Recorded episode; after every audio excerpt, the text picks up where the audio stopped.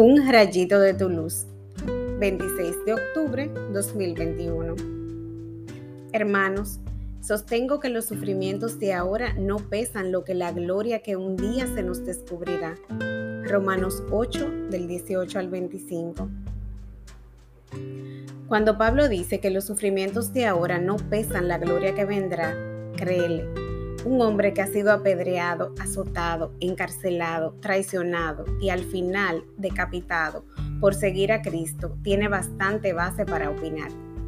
Él recibió grandes dones y no escatimó esfuerzos para ponerlos al servicio del Señor porque vislumbró su gloria.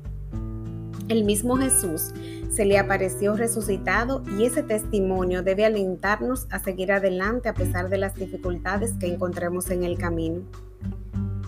Seguir este camino nos puede hacer ver solos o desdichados, porque el mundo no puede ver lo que Dios va construyendo en nuestro corazón con cada dificultad. No entiende la felicidad que da saber que uno es fiel a los mandamientos del Señor en los tiempos buenos y malos. No desmayes en hacer el bien y en caminar con ética e integridad en un ambiente laboral donde abundan los falsos profetas.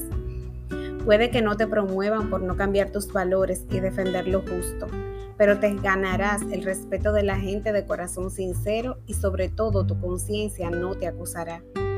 La gloria que te espera no tiene precio. Sigue siendo un hijo pródigo porque Dios está ahí contigo, ayudándote a hacer luz en este mundo oscuro. Ánimo. Oremos.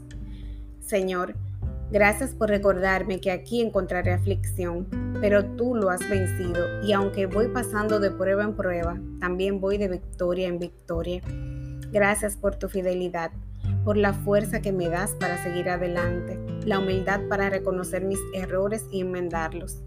Me levanto hoy contigo y con la certeza de que pase lo que pase, saldré más que vencedora, pues quien confía en ti no queda nunca defraudado. Amén.